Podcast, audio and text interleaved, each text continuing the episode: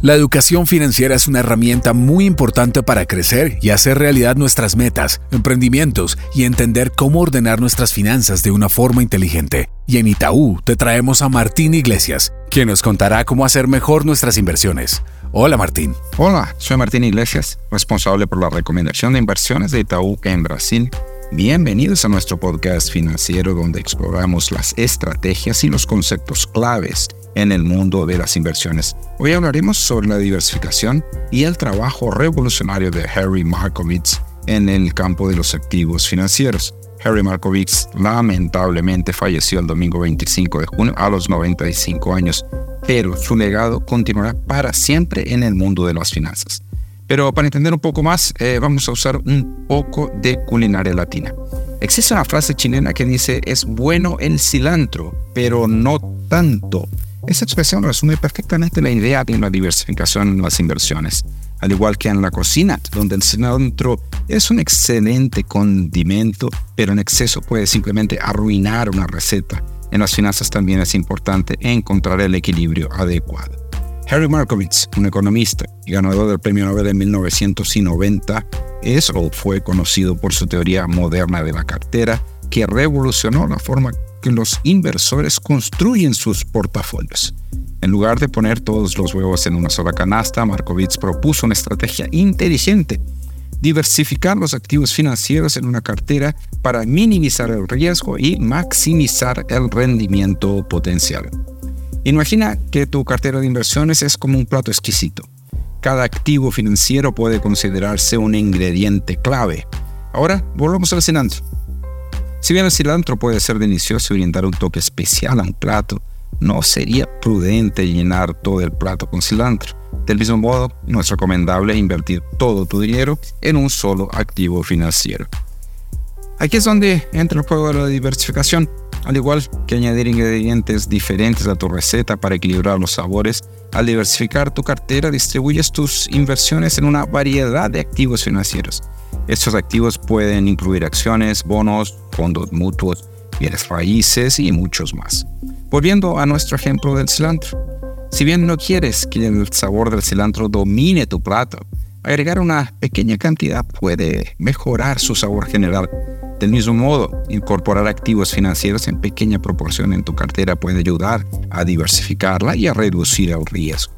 Y sabemos que los activos internacionales pueden ser una excelente opción para diversificar, aunque sea en pequeñas proporciones, porque reaccionan de una forma muy diferente a los acontecimientos del mercado local.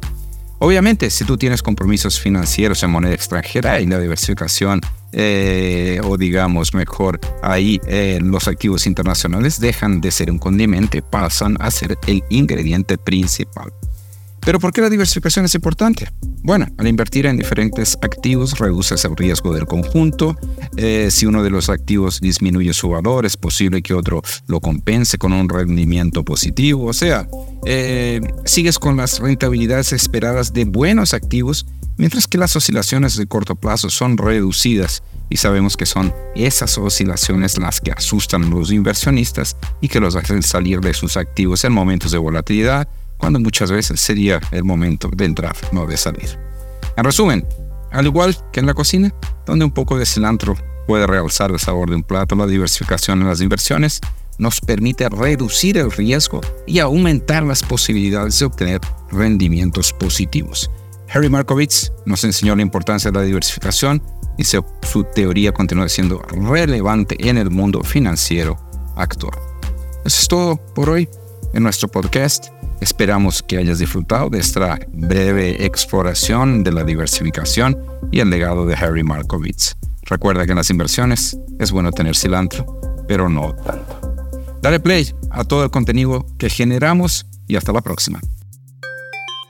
La información contenida en este podcast tiene carácter informativo y fue producida por Itaú Colombia S.A. y sus filiales a partir de las condiciones actuales del mercado y las recientes coyunturas económicas y está basada en datos obtenidos de fuentes públicas que se consideran fidedignas, pero cuya veracidad no se garantiza. Esta información no constituye y en ningún caso debe interpretarse como una oferta de negocio jurídico o solicitud para comprar o vender algún instrumento financiero o para participar en alguna estrategia de negocio en particular en cualquier jurisdicción. Los instrumentos financieros nombrados en este podcast pueden no ser adecuados para cualquier inversionista, por lo que cualquier inversión debería ser analizada a la luz de una asesoría financiera independiente que tome en cuenta sus propios objetivos, intereses, perfil de riesgo, etc. Toda la información y estimaciones que aquí se presentan derivan de nuestros estudios internos y pueden ser modificadas en cualquier momento sin previo aviso. Ni Itaú Colombia ni sus filiales SA asumen ningún tipo de responsabilidad legal por las decisiones de inversiones basadas en la información contenida y divulgada en este podcast. Por último, este podcast no puede entenderse como asesoría en los temas que trata por parte de quien lo recibe. Este podcast fue preparado por Itaú Colombia SA y sus filiales e incluye material que es de uso exclusivo de sus receptores y su contenido no puede ser reproducido, publicado o distribuido en ninguna forma, en todo o en